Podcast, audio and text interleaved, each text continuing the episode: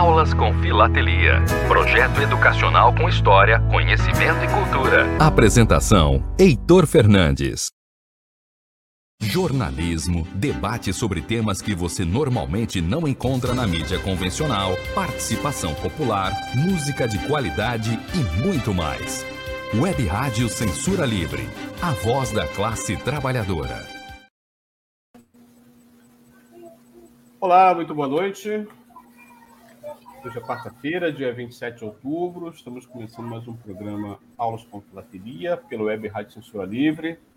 Eu sou Heitor Fernandes. Aqui nós vamos fazer um programa com a direção técnica, técnica do Dirley Santos e também com a participação da professora Natália Luz Manfredini. Eu estava esquecendo o Manfredini, Natália. Natália Luz Manfredini que é professora de arte, formada pela Universidade Federal do Rio de Janeiro, mas ela é mesma quem vai se apresentar.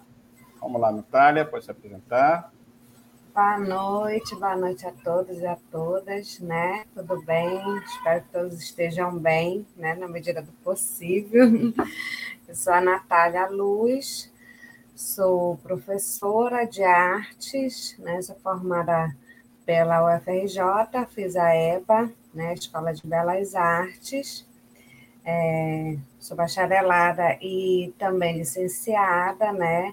Sou professora do Estado e recentemente também agora do município de Rio das Ostras, né? Eu moro em Macaé. Sou também militante, né? É, sou ativista, né? Sou uhum. socialista. É, então, essa é uma parte muito importante aí da Sem minha dúvida vida, né? Oi? Sem dúvida. Uma parte muito importante aí da minha vida, a militância, né? É... E é isso, as artes também, é, além, além de ser né, uma paixão, né, uma, o que me move é também a minha profissão, né? Então, eu acho que esse olhar para as artes, ele é fundamental, né? A gente olhar as artes com uma forma, né, é, não só do entretenimento, né, como é, geralmente as pessoas olham, mas também com uma parte da profissão mesmo nossa, né? Então é isso. Natália, muito obrigado por você ter aceito o nosso convite. Hoje nós vamos fazer uma aula com filatelia, né, retratando aqui quatro artistas né, que você bem conhece, né, pela sua formação, pela sua história. Natália é minha amiga das lutas né, em defesa da educação. Então a gente vai trabalhar aqui sobre os seguintes artistas, né? É, Van Gogh, Gustavo Klimt, Paul Klee. Né?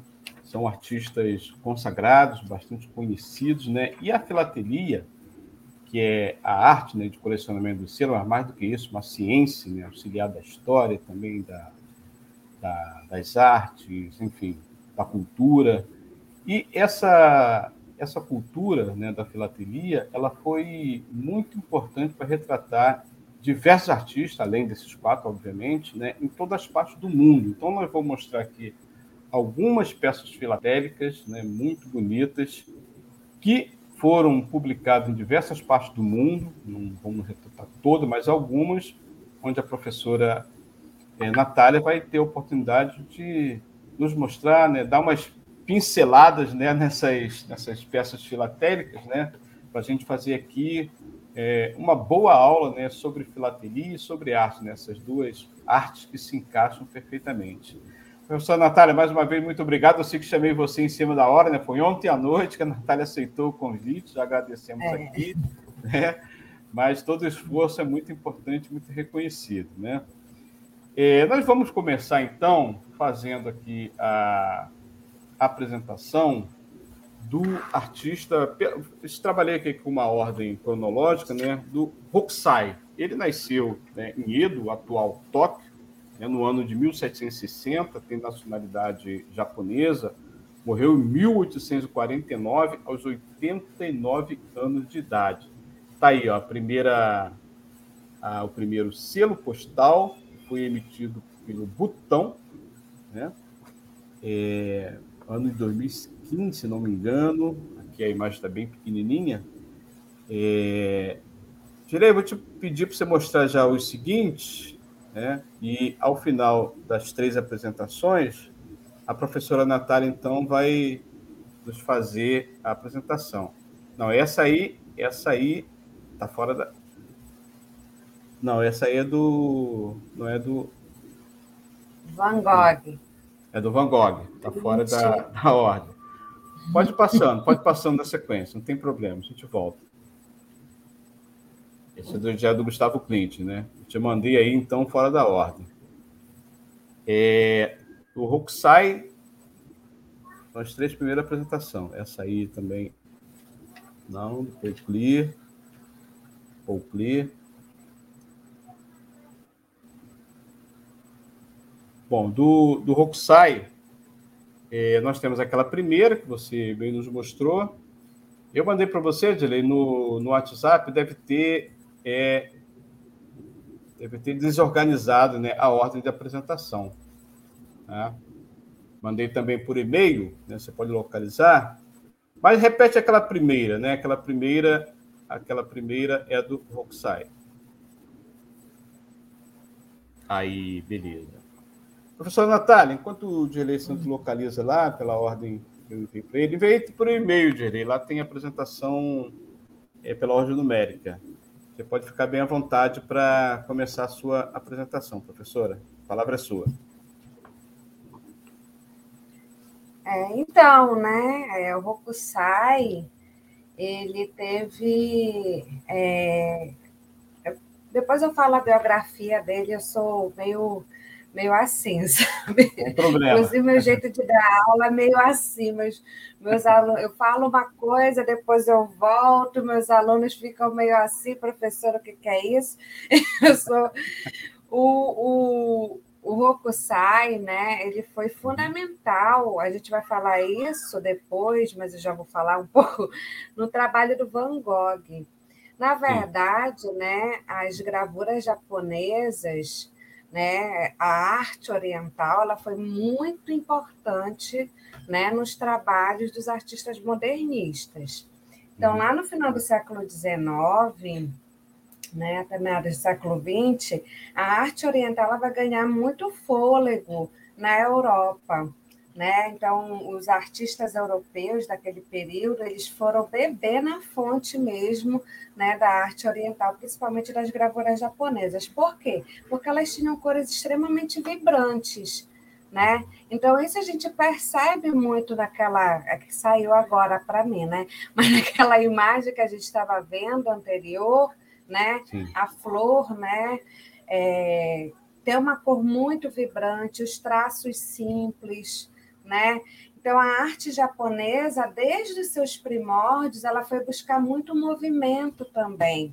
A gente vê né, nessa, na, nessa gravura, né, na, na grande onda de Kanagawa, eu não sei falar direito, mas eu acho que é Kanagawa, essa gravura aqui do Hokusai, foi, foi essa obra, né, uma das obras que mais destacou ele, né, que mais deu visibilidade para ele, que, foi o período que ele se tornou assim um grande pintor, né, no Japão.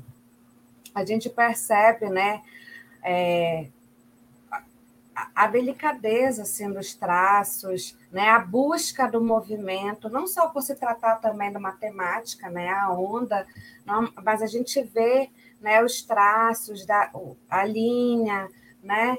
Então assim, isso vai encantar muito os artistas modernos, né? E o Van Gogh ele vai pegar muito disso, né? As áreas também, o trabalho das áreas de cor, né? Então isso daí vai ser fundamental. É, Para falar um pouco sobre a biografia né, do Hokusai, ele vai nascer em 1760, né, como tu falou, ele vai começar a pintar com seis anos de idade. Eu acho isso impressionante, né? Quando a gente pega a biografia de alguns artistas, né? É, por exemplo, o Picasso começa a pintar também, com 15 anos de idade, ele faz um quadro maravilhoso, né? E já quase praticamente entra na academia de arte. Então, o Hokusai ele começa a pintar com 6 anos de idade, gente. Então, é, é impressionante. Aos 12 anos, de, é, vai começar a trabalhar numa livraria. 16, ele vira um aprendiz de gravador, né? Com 18 anos, ele vira o aprendiz de um grande artista no Japão, né? Ele é de Edo, que é, o Hokusai ele nasce em Edo, que hoje é o atual Tóquio, né? Uhum. Em 1800 ele começa a ensinar, né? Assinar como Hokusai. O Hokusai ele tem mais de 30 pseudônimos durante a carreira dele. Ele não se chamava Hokusai, eu nem sei qual é o nome dele de verdade, mas ele não se chamava Hokusai né? E ele tem mais de 30 pseudônimos aí durante a, a carreira dele. E eu peguei um trecho que eu achei muito bacana, assim. Eu, eu falo muito, tá, então, então me corta. É para falar mesmo, pode falar. Me corta quando estiver falando. Sem eu problema. Eu peguei um, um, trecho que eu acho assim muito bacana, que depois eu quero fazer um paralelo sobre a questão do, dele do Van Gogh, né, da similaridade do, do trabalho dele, não na questão estética, mas na questão da, é, do intuito da sua produção, entendeu? Então, assim, é, que ele escreveu assim, com cinco anos de idade, tinha mania de fazer traços das coisas. Com, com 50 anos de idade, tinha produzido um grande número de desenhos. Contudo, nenhum tinha um verdadeiro mérito. É, nenhum tinha um verdadeiro mérito. Aos 73, finalmente aprendi algo sobre a qualidade verdadeira das coisas, pássaro, as ervas ou as árvores. Portanto, aos 80 anos de idade, terei feito um certo progresso. Aos 90, terei penetrado no significado mais profundo das coisas. Aos 100 anos terei feito maravilhas. Aos 110, uhum. ele queria viver até 110 anos. Maravilha. é, a cada ponto, cada linha possuirá vida própria. Então, o que, é que ele está falando, né? Que a arte ela não é uma coisa simples, como a, como a, é, está colocado, embutido no imaginário das pessoas, né? Ah, eu vou pegar isso, vou desenhar em um traço, é pronto, e é arte. Não, é algo muito pensado, né? Ele é, é, existe uma estrutura na imagem que ela precisa ser estudada, né? Linha, ponto, cor, né? Composição, isso tudo, esses elementos formais eles não são à toa, né? Então a, a gente precisa compreender, o artista ele precisa compreender isso para produzir, né? E esse pensamento, é, esse pensamento ele está né? O Van Gogh, a ideia de que a arte era religiosa, né? De que você precisava ter, né? Um, um certo, é, uma certa doação, né? É, eu acho assim uma coisa muito bonita, sabe? Eu já falei muito, né? Eu estou meio preocupada com a questão do tempo. Não, não tem problema. Eu, eu, eu, vou te interromper quando for necessário, pode ficar tranquila. Eu só vou mostrar aqui, voltar aquela, aquela primeira imagem que o Jerê mostrou. É um selo do botão. Esse aqui da grande onda, né? Que você já retratou, foi emitido pelos Correios da França no ano de 2015, né? A grande onda aquele nome japonês que eu também não sei falar, né? mas. É, é de Kanagawa. a onda é. Kanagawa. Kanagawa. É... É, pelos Correios da França, e o próximo ele foi pelo Correio do Japão. Né? É isso, obrigado. Né? No ano de 1963, né? É, na Semana Internacional é, de Cartas, 1963, né? Essa, essa imagem, inicialmente, era estilogravura, professora? Oi? essa imagem, é, eu parece que eu li que era em xilogravura, né? também trabalhava em xilogravura, né? É, a, eu acho que era uma xilogravura, né? Porque essas, essas pinturas, né? Era uma xilogravura que depois eu acho que era pintada, tá? Sim. Ela não era impressa a cores, não. Então, ela era pintada Perfeito. depois à mão, né? É, o nome dessas pinturas, eu anotei que era. Uhum. Ah, agora eu esqueci o nome, era. Ah, ah, Não tem eu problema, vou lembrar. Eu vou, eu vou lembrar. Peraí. É, bom, enfim. Ah, o Kidoe. O, o Kioe. O Kioe, que significa Retratos do Mundo Flutuante. Né? É, são essas eram essas xilogravuras, né, ou pinturas é, que é próprias desse período, né, que a gente que falam períodos é, períodos Edo, que é justamente o período que existiu, né, que, que nasceu aí o Hokusai. Eram essas Perfeito. pinturas aí, é, pinturas flutuantes, o nome.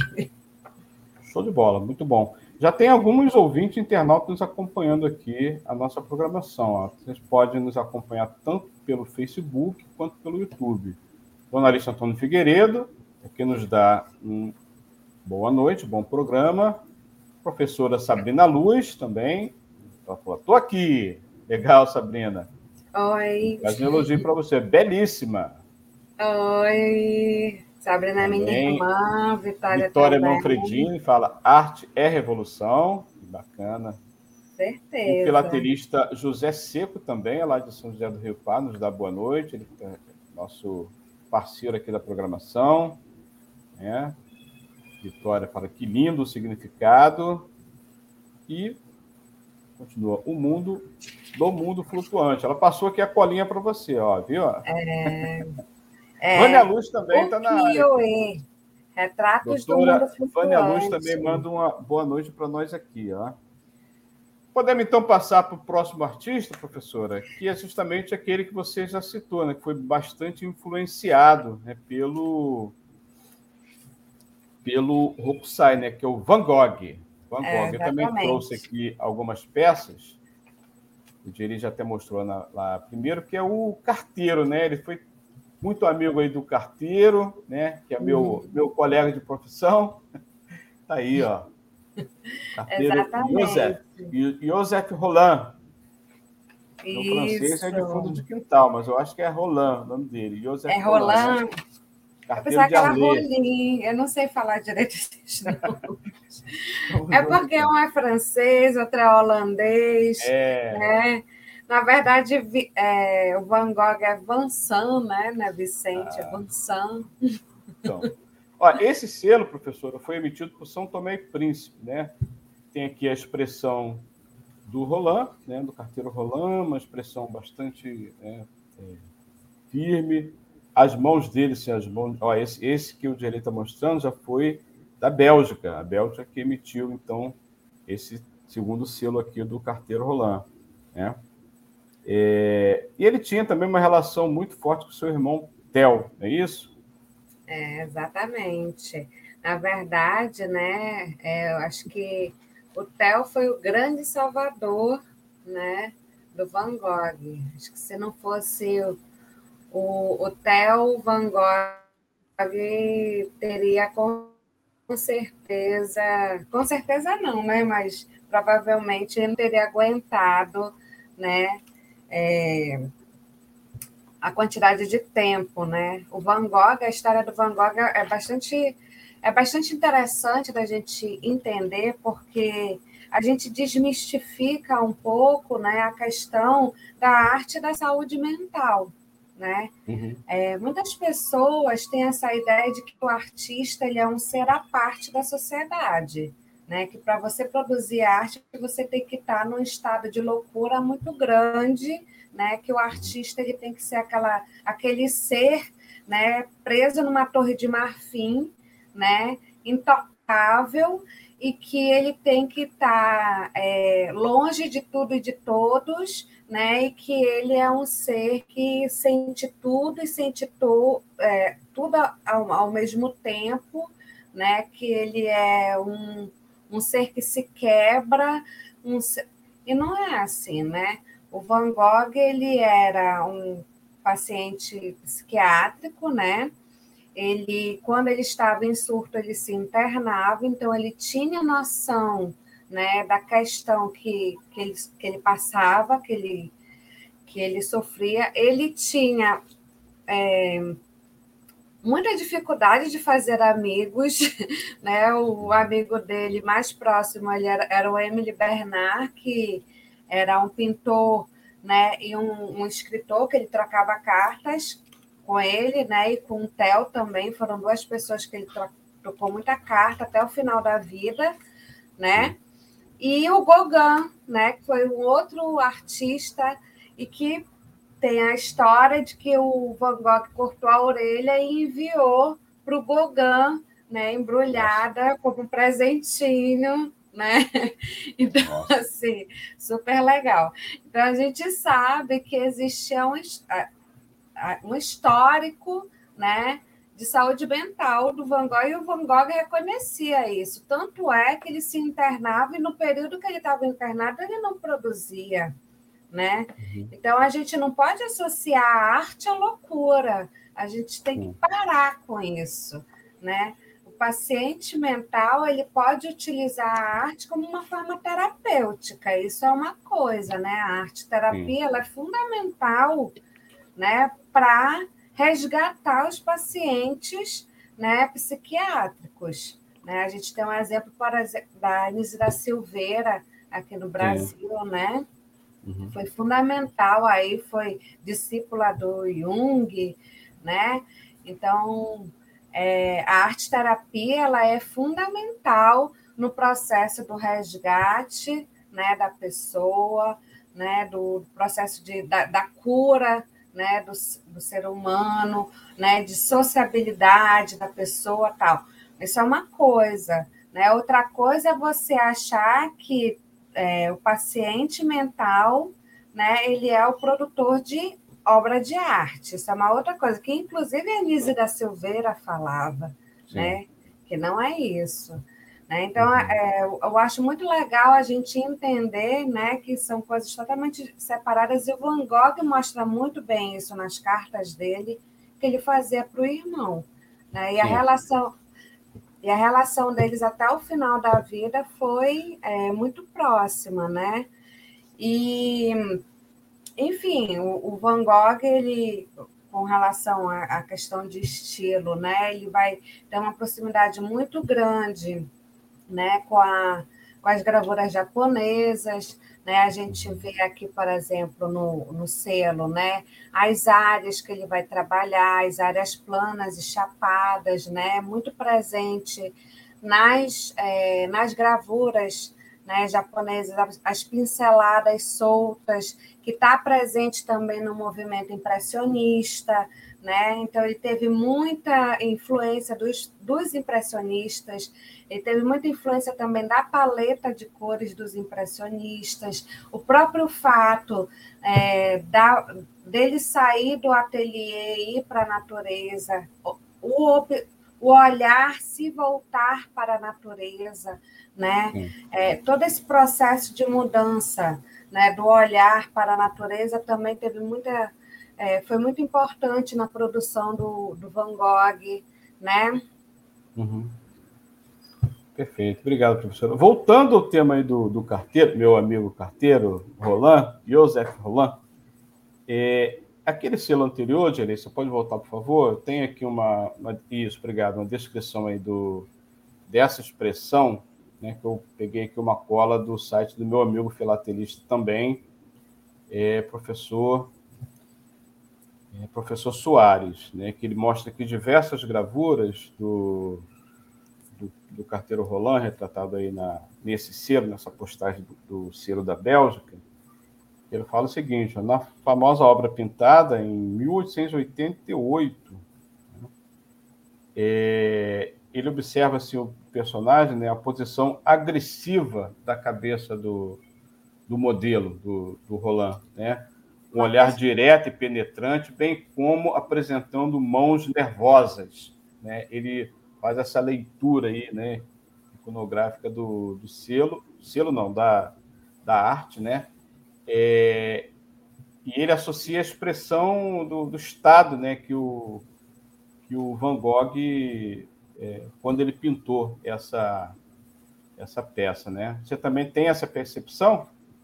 Sim, é uma questão bem simbolista né, da produção do Van Gogh. Ele se aproxima muito do expressionismo, né, a questão da deformidade. Na verdade, o modernismo, né, a, a, a percepção do movimento moderno, de você romper a ideia de que a arte ela é uma mera representação da realidade, né, ela foi fundamental. O Van Gogh ele ele vai colocar isso na obra dele de uma forma muito clara, né? Então, assim, o desenho para ele né, vai ser fundamental. A gente olha isso nitidamente na, na pintura dele. Você não tem como olhar a pintura do Van Gogh e não ver o desenho presente, né? E esse desenho é um desenho extremamente simbólico, né? É, expressionista, né? Ele vai é, trazer né, essa, um sentido bastante simbólico da imagem. Tem um, um, texto que ele vai fazer de um, de um outro retrato de um uhum. amigo que eu acho lindo. Ele vai fa fa falar assim: é, eu quero fazer é, um retrato em que é, ele esteja é, tão brilhante como uma estrela, né? E eu consiga fazer um azul tão escuro como se ele fosse uma estrela do infinito. Então, olha que lindo, né? Uma coisa assim, é extremamente simbólica a produção do, do Van Gogh, né? Então, a gente nota isso nitidamente assim na, na, na, produção dele. E realmente, né? A gente olha esse quadro, é uma posição bem austera, né? Ele é, ele é uma figura ele é uma figura, ele dá uma figura delicada, né? É. Ele coloca bem isso na, Sim. bem claro na pintura. Por falar em estrela, tem outra imagem também, pedir para o Dirley dar uma avançada aqui, é, do Noite Estrelada, né? Ó, tem essa também, que é do Palau. Essa, essa, obrigado, Dirley. Essa também eu já li que foi num estado é, de alucinação, né? Que ele fez essa, essa pintura. Você concorda com isso? É, não muito. muito. Não? Tá, assim, não no estado de alucinação, né? Eu não sei se ele estaria no estado de alucinação. Porque, assim, é, eu estava. Eu, eu fui pesquisar, né? Mas eu, eu, tenho esse livro há muito tempo, que é Teorias da Arte Moderna, do HB Chip, né? E aí tem vários textos dele, e também já li o, o Cartas Atel tem vários textos que falam sobre a noite estrelada. Inclusive, tem um de 1888, né, que ele fala assim: Mas quando pintarei meu céu estrelado, esse quadro que me preocupa constantemente, ai de mim, ai de mim. É exatamente como excelente, aí ele cita lá um escritor. Os quadros mais bonitos são aqueles que sonhamos quando fumamos cachimbo na cama, mas que jamais pintamos. E tem outra citação que ele fala em 1883, que ele também fala sobre a questão da imaginação e fala da questão do céu estrelado, né? Então, na verdade, ele já gostava do céu estrelado há muito tempo, né? Então, tá a, é claro que é, tem uma citação, né, que ele fala do esta manhã vi a paisagem da minha janela muito antes do nascer do sol por nada além da estrela da manhã, que parecia muito grande, né? Que tem muito a ver com, essa, com esse quadro, né? Da, que seria a estrela d'alva, eu acho, né? Que, que, que, é, que é aquela primeira estrela da manhã, uhum. né? Então, tem várias citações do Van Gogh que ele já fala sobre a questão do céu estrelado. Uhum. É, mas é claro que pode ter sido, ocorrido uma cena no hospital que ele estava, né, no momento, acredito que de lucidez, é. e ele pegou, né, aquela, aquela cena e que para ele foi a cena que ele quis, né? Que ele quis trabalhar em cima, que ele achou é esse o momento, né? Esse é, é, é, é, é daqui que eu quero trabalhar. Né? Mas ele já tinha uma fissura pelo céu estrelado desde muito tempo, né? Lindíssimo, então, lindíssimo. Desde 1883, que foi o texto que eu peguei, né? 1888 ele já falou e outros textos ele já ele vivia falando do céu estrelado então ele e ele tinha uma, uma ligação muito forte com a noite né se ele pegar alguns textos dele algumas cartas que ele fazia para o Theo ele falava muito sobre a noite muita, muitas obras dele têm essa menção, né? Tem a, a, questão da noite. É o imaginário dele, né? É o imaginário do artista. Sim. Todo artista vai pincelando o seu imaginário. Perfeito, obrigado, professor. Antes de passar para o próximo artista, quero dizer que também estão na escuta aqui conosco jornalista Renan Rebelo, Alexandro Florentino, nosso companheiro lá da Universidade Federal Fluminense, é, José Seco, já falei, professora Isabel Fraga, lá de Volta Redonda, e também Daniel Macedo, dos Correios, também está aqui na escuta com a gente. O povo está aqui também fazendo vários comentários que nós vamos é, ler aqui, apresentar os comentários no segundo bloco. Agora que nós vamos aproveitar a aula da professora é, Natália. Natália, é, o próximo artista que foi retratado também na filatelia é o Gustavo Clint. Né? Gustavo Clint também teve várias das suas artes retratadas aí no selo de todo mundo, né? Aqui, ó, Gustavo Clint, aqui é a República da França. Ah, esse também é muito conhecido. Isso.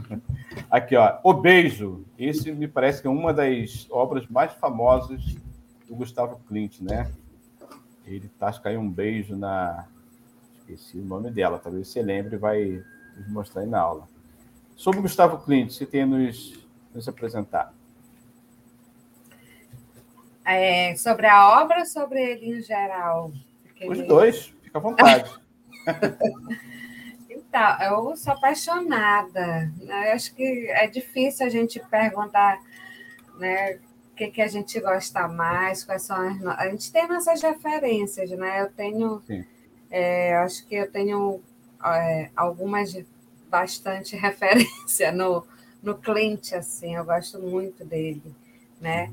O Clint, ele é um pintor austríaco, né? Ele vai nascer em 1862 e vai morrer em 1918, ele vai morrer com 55 anos de idade, se eu não me engano.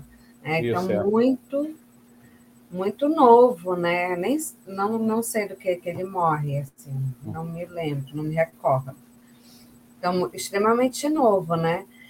E assim, o Clint, a obra do Clint, ele vai ser, ela vai ser extremamente marcada, né? É, por, essas referências dos mosaicos, né? É, da, da é, como é que se fala?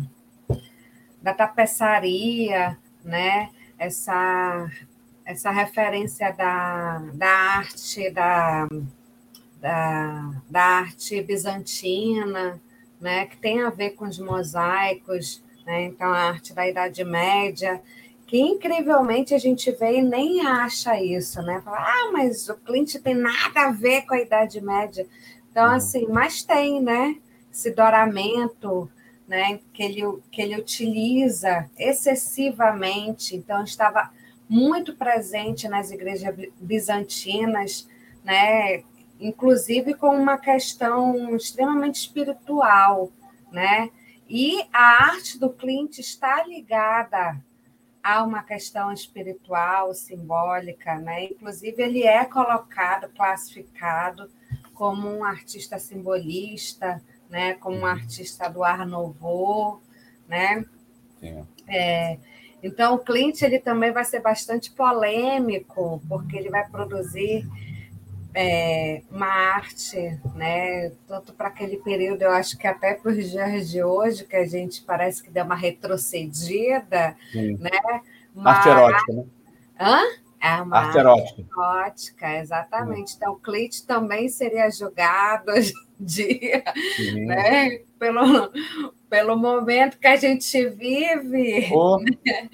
Então, exatamente, né? Ah, o beijo, minha colinha aqui, você, você concorda comigo, ele foi baseado nele mesmo, na sua mãe, sua amada Emily, né? Onde uhum. aparece aí a, ele beijando então a Emily, né? Ele praticamente quase um, uma autorretratação né, dele no seu, seu amor com a Emily, né? E tem outra, outras gravuras também que foram retratadas, mas esse nos parece mais marcante, né? Uhum. O beijo. É, eu não conheço a história, assim, é só é, a, a, história pessoal, né, dele. Tanto é que, assim, poucas coisas sobre ele eu li, né, coisas uhum. pessoais. Ele tinha muito isso, né, de não, não expor tanto a vida pessoal. Ele falava assim, se você quer saber alguma coisa sobre mim, veja a minha obra. Né? Então ele tinha muito isso. Ele era reservado. Ó, a Sabrina está acho... falando aí, eu amo o beijo do Clint. Ó. Todos nós amamos. Obrigado, Sabrina. Ele é maravilhoso. É... Obrigado, professora. Próximo, então, vamos... pode mostrar as outras imagens, Gelei? Aqui, ó. Tem... Não tem só esses selos, não. Tem outro. Ó. Tem esse aí. Né? Essa também é bastante conhecida. Né? Da Adele, né? Adele Blockbauer. Eu não Isso. sei falar. Uhum. Maravilhoso. Esse, essa, esse, eu acho impressionante que o, o Clint, né, aquele outro selo que você mostrou, o anterior, né, essa. Isso.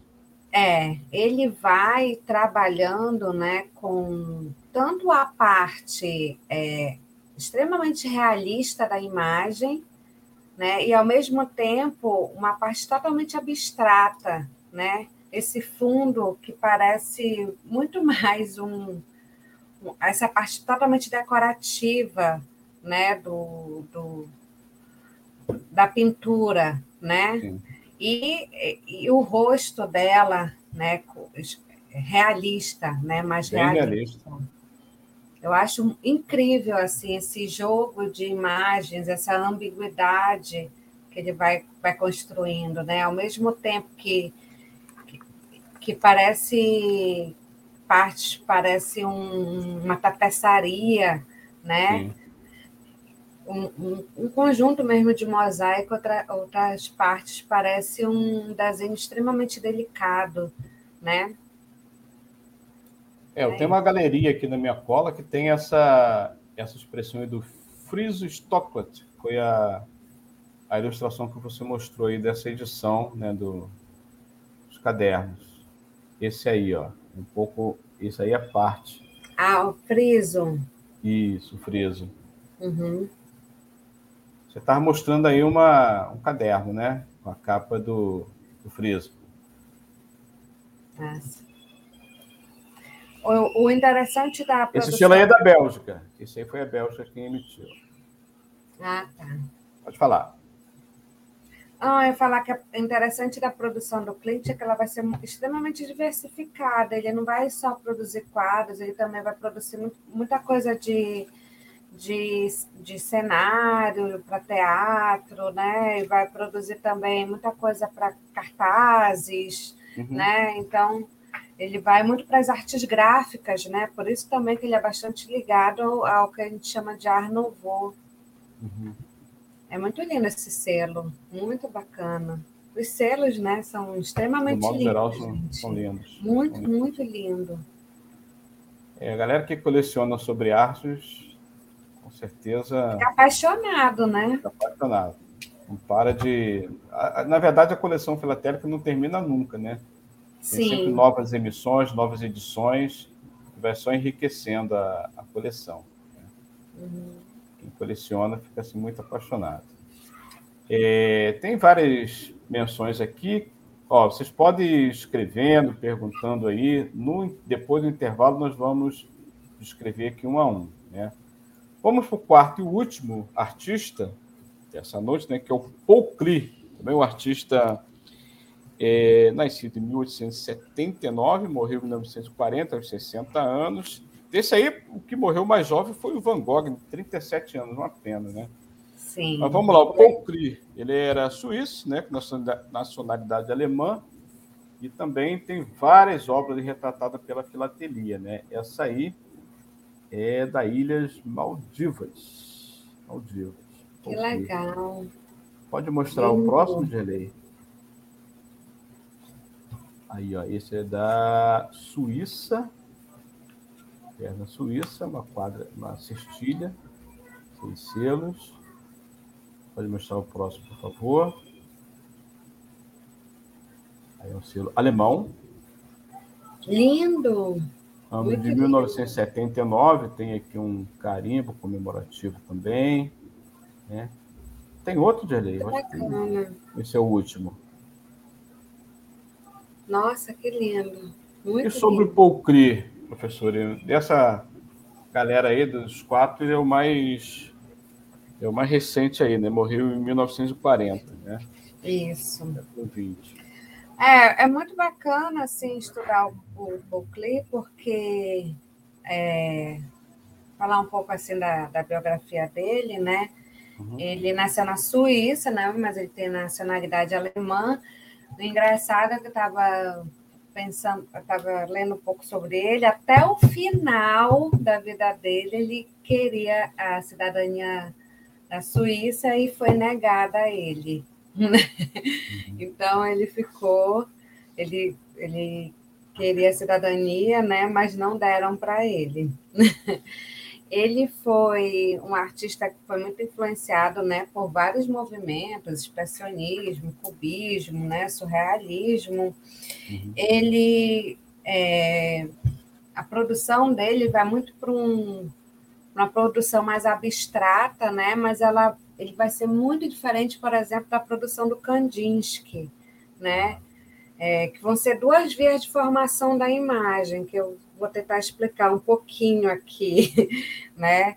Ele vai participar, é, ele vai ser professor da, da, da Bauhaus, que é a escola de arte alemã, que foi fechada depois, né, pelo, pelo nazismo, né, é, na década de, eu nem, não sei exatamente quando, mas foi fechada lá pelo regime nazista, né, e aí ele vai para a Suíça, né, com a esposa dele e fica lá, né, porque aí é, os nazistas proíbem ele, né, de, de produzir, de expor qualquer coisa. Ele estava no, no meio de uma exposição itinerante, né, o nome da, da exposição era Arte Degenerada, então, logo, né, o nome.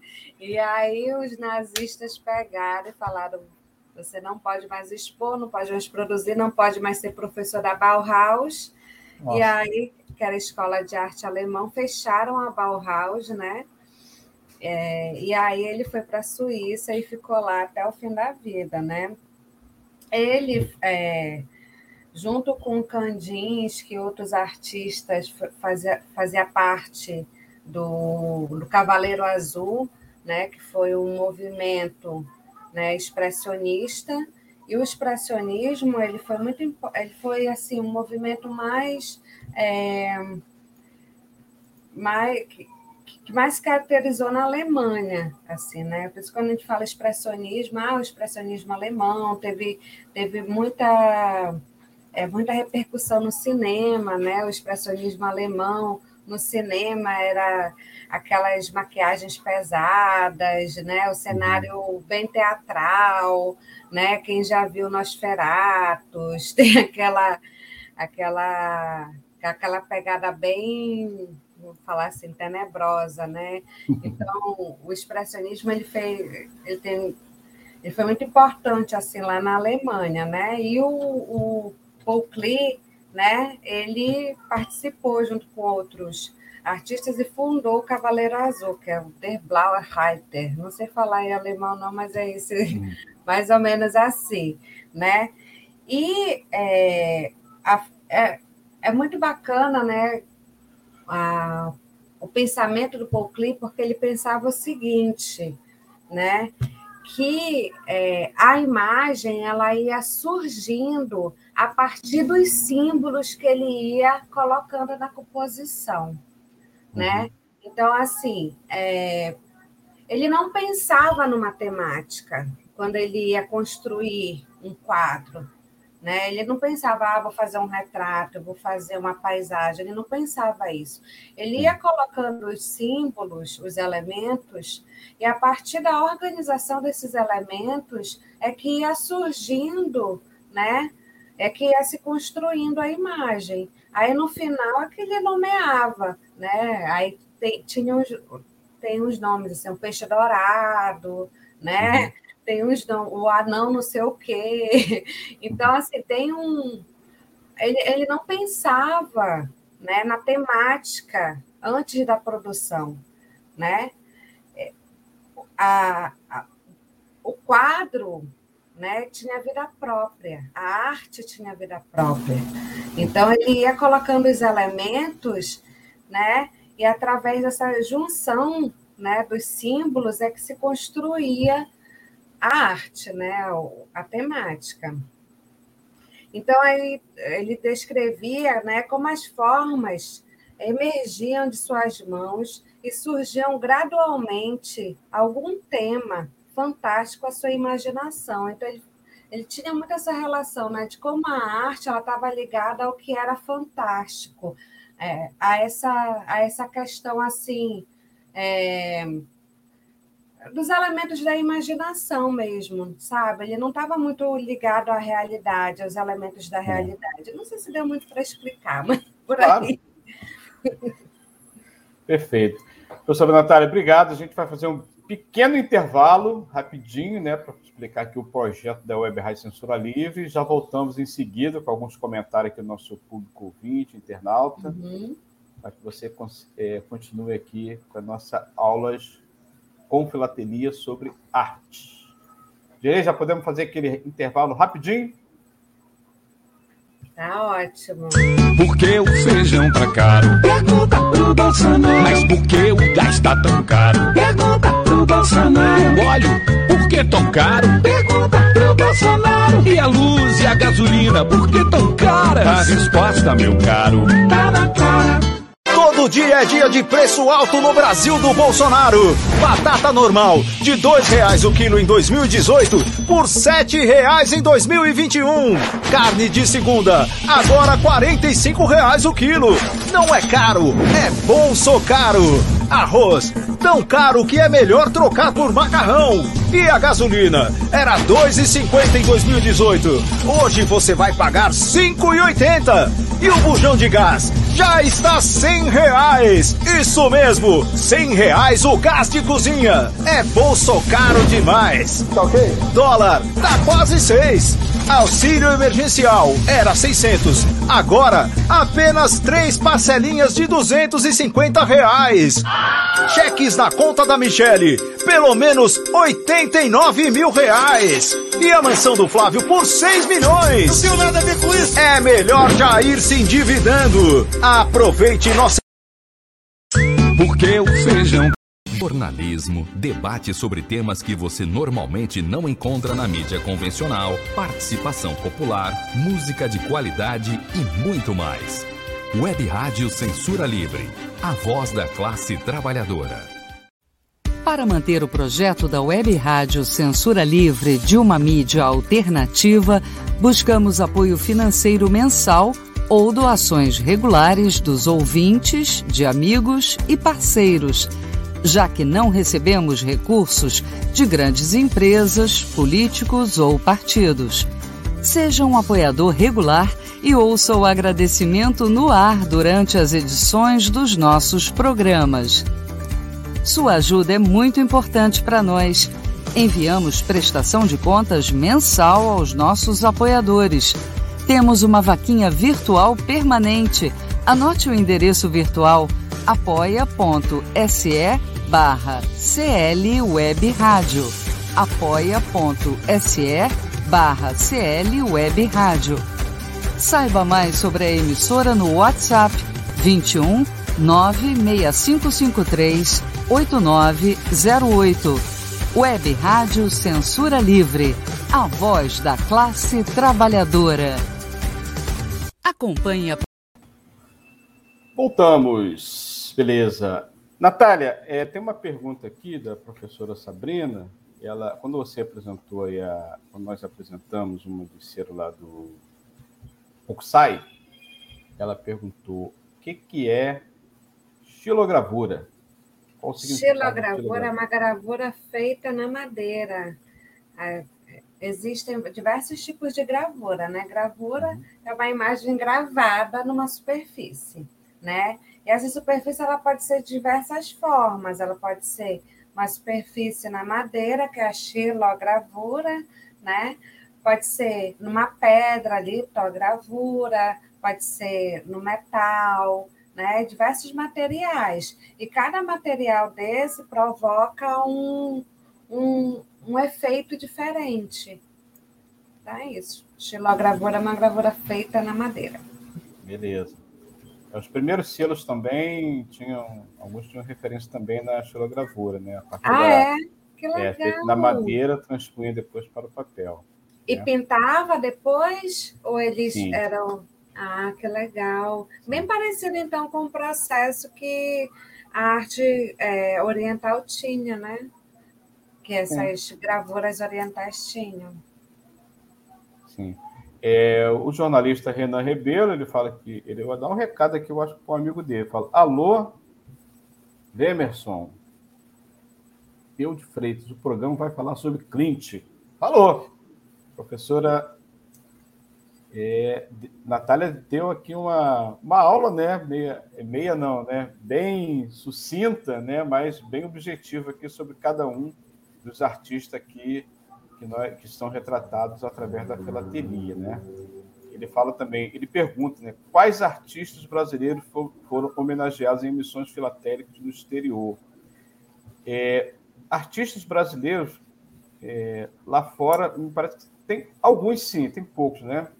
Mas tem é, ligados à música, tem ligado também às artes, também tem, né? É, sobre os artistas da Semana de Arte Moderna, tem também várias emissões, né?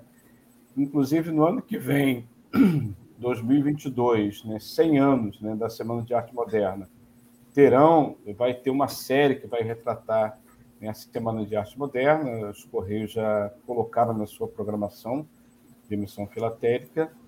Nós vamos aqui, é, mais tarde, também apresentar aqui no nosso programa. Tá? Vai ser, vai ser apreciado aqui com certeza no nosso programa. Professor, eu queria que você falasse um pouco do seu trabalho né, na, na escola, do ensino da arte. A arte é tão menosprezada hoje em dia, né? hoje em dia já há bastante tempo. O governo atual, mais ainda. Né? A gente vê aí um total desprezo em relação à arte como um todo. Abissal, né? né? Como é que está esse debate entre os profissionais de educação, na escola, essa, essa, essa política aí também de escola sem partido tem tudo a ver né, para esconder exatamente uh, o que significa arte, liberdade, né? De, alguém já falou que a arte é revolucionária, de fato é, né? A arte ela tem que incomodar, tem que mexer, tem que botar o povo para pensar, né? Senão não é arte, né?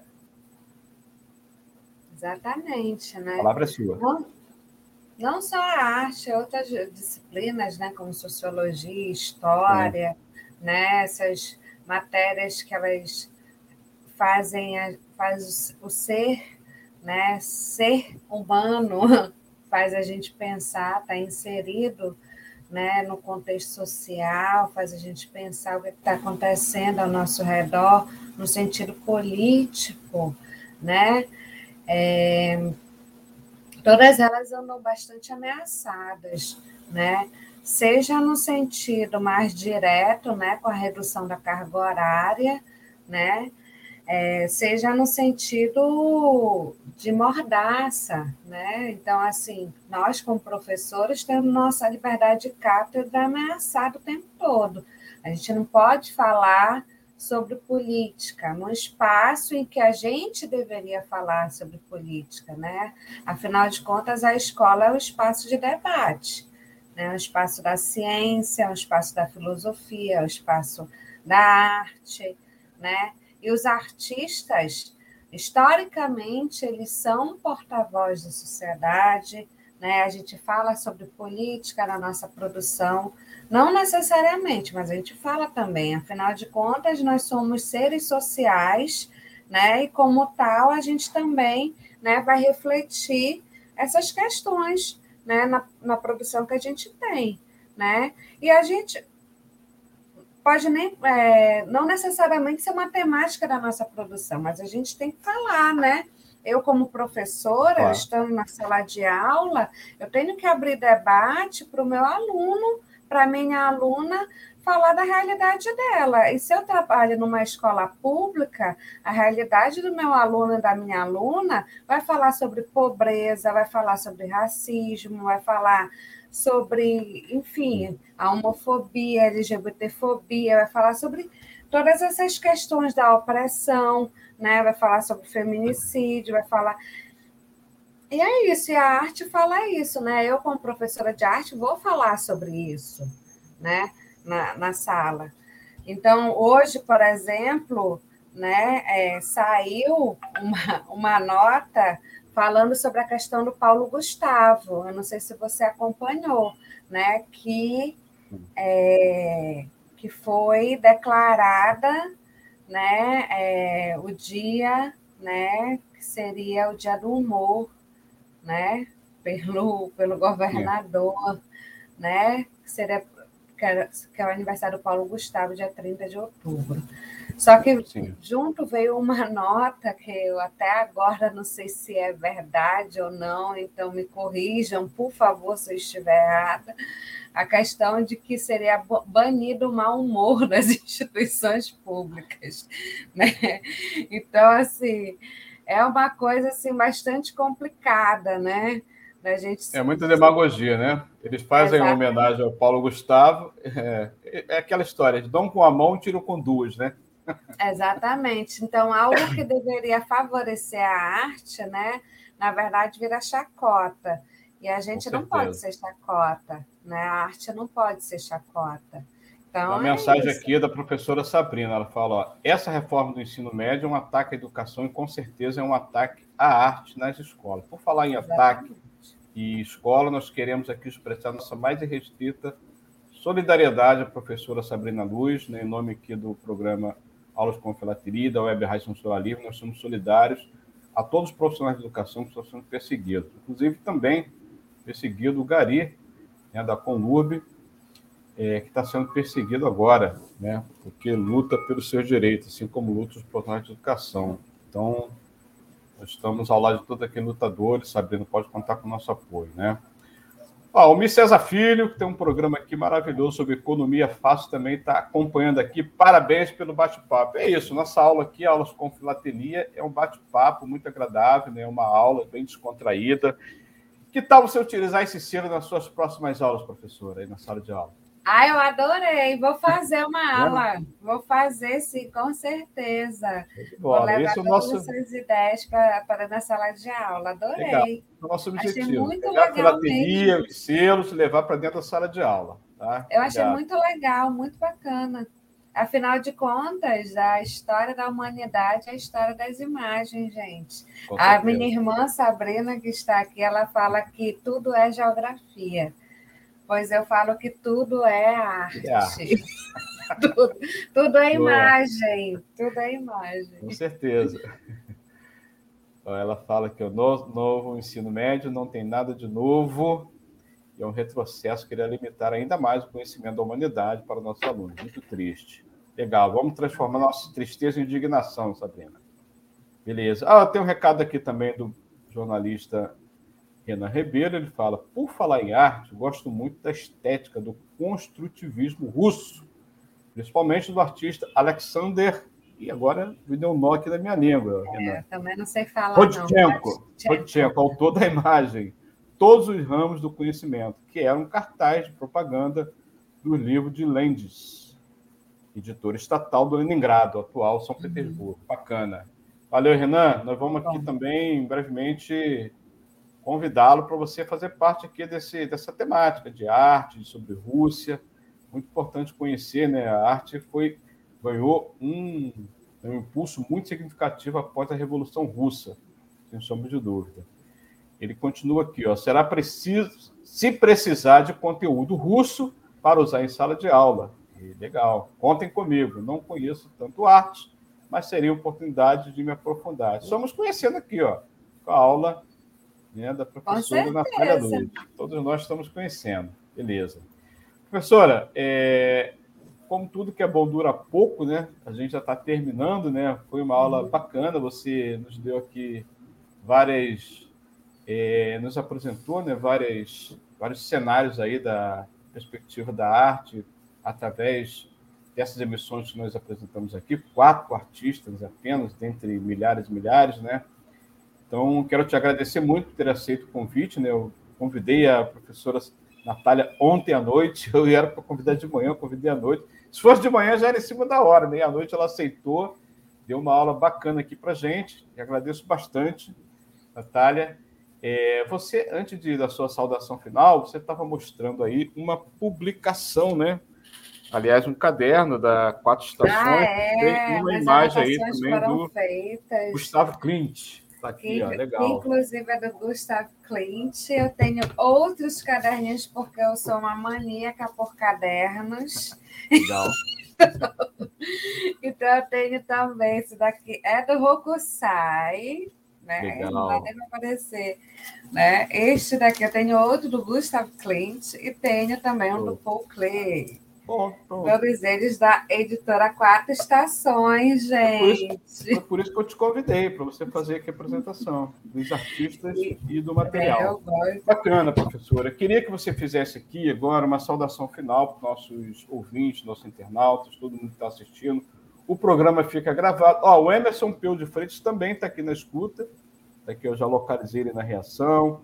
Obrigado, Emerson, Renan Ribeiro, Daniel Macedo, Isabel Fraga, Dirley Santos está aqui na operação, Alexandre Florentino, José Seco, obrigado, Antônio de Pada Figueiredo, Almir César Filho, todo mundo que esteve aí na escuta com a gente. Depois o programa fica gravado, você pode reproduzir né, para os nossos amigos da escola, da universidade, bacana. É, Sabrina continua aqui, ó, o Trotti também, Leon Trotti também escreveu um manifesto pela arte revolucionária, com certeza. Bacana. O Emerson Pedro Freitas é um genial artista. Pô, legal aí, tá vendo, Renan? Se você falasse antes, já teria convidado ele a fazer parte aqui, brevemente, fazer parte aqui da programação com a gente. Vai ser muito bem-vindo. Ah, legal. Legal. Natália, que é bom, dura pouco, a gente já está finalmente aqui do programa. Sua saudação final para os nossos ouvintes e internautas. Fica à vontade. Ah, quero agradecer a participação de todos, né? Muito importante a gente falar sobre arte no momento né, como, como esse que a gente está passando. A arte sempre foi né, um espaço de muita luta, né, diferente, eu acho, do que às vezes fica no imaginário das pessoas, né, de que a arte é uma, algo muito à parte da sociedade, né, de que a, a, a o artista, né? aquela, aquela pessoa que está distante de tudo e de todos, né? que não reflete o que ele vê, que ele, enfim. E não é isso, né? Então a arte ela é extremamente importante tanto para o desenvolvimento, né? É, da sensibilidade do ser humano, né? Quanto é, é, enfim, né? Para para tudo. Né? Existe a necessidade de se produzir é, imagem desde a pré-história, a gente sabe disso, né? É isso, gostei muito, achei muito legal. Obrigada, desculpa qualquer coisa. A gente espera se encontrar mais vezes. É isso. Com certeza. Grande beijo Obrigado. a todos. Obrigado, Natália. Obrigadão. Daqui a pouco, no final, é, vou pedir para o Dirley passar aqui um, videozinho que nós temos sobre contra né, a privatização dos Correios. Quero dizer também que os Correios têm centro cultural no Rio de Janeiro, né, ali na 1 de março. Né, é, tem um espaço cultural também dos Correios aqui em Niterói, próximo às barcas. Né, tem ali também várias é, obras de arte, várias exposições, todo mundo está convidado. É, comparecer no nosso centro é muito bacana, não só para apreciar a arte, estão exibidos ali naquele centro, mas para mantê-los. No mês passado teve um burburinho na imprensa de que ele estava ameaçado de fechamento, nós fomos lá averiguar de perto, fomos informados que foi revertida essa tentativa de vender né, os prédios dos Correios, tanto o Centro Cultural do Banco ali ao lado do Banco do Brasil, também do Centro Cultural, do Espaço Cultural aqui dos Correios em Niterói, e foi revertido, segundo eles, mas nós vamos continuar de olho e não permitir que nenhum espaço público seja fechado para que os imóveis sejam vendidos. Né? Isso também é lutar em defesa da empresa brasileira de Correios e Telégrafos contra a privatização e queremos contar com o apoio de todos, ouvintes e internautas. Obrigado, Natália. Grande abraço. Beijos. Saúde. Obrigada, gente. Valeu.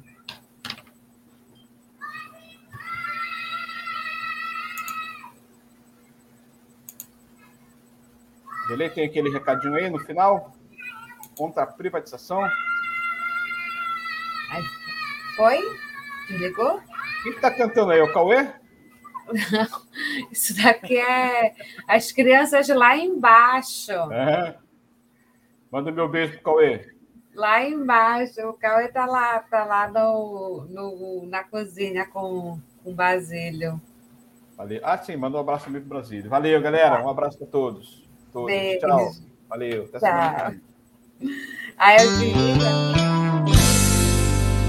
Meu Brasil, grande país de um povo forte que merece ser feliz são mais de cinco mil cidades. São múltiplas realidades. Em todas elas eu estou. Levo emoções, sonhos, amor para qualquer canto do país. De bicicleta ou de avião, de barco ou de caminhão, sou eu quem ligo esses Brasis.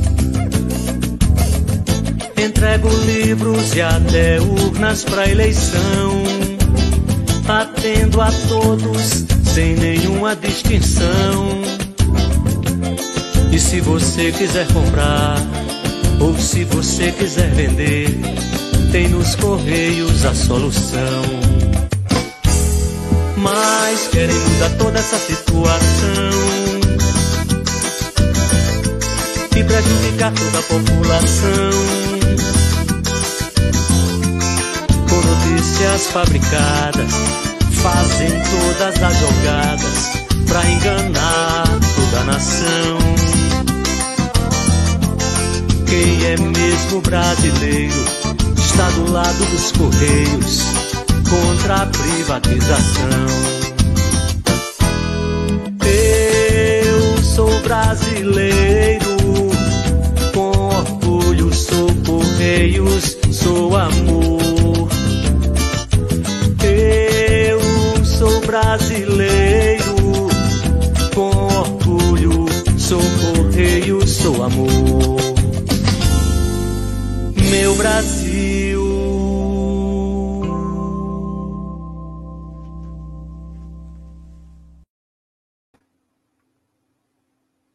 Show, valeu, Dilei, obrigado.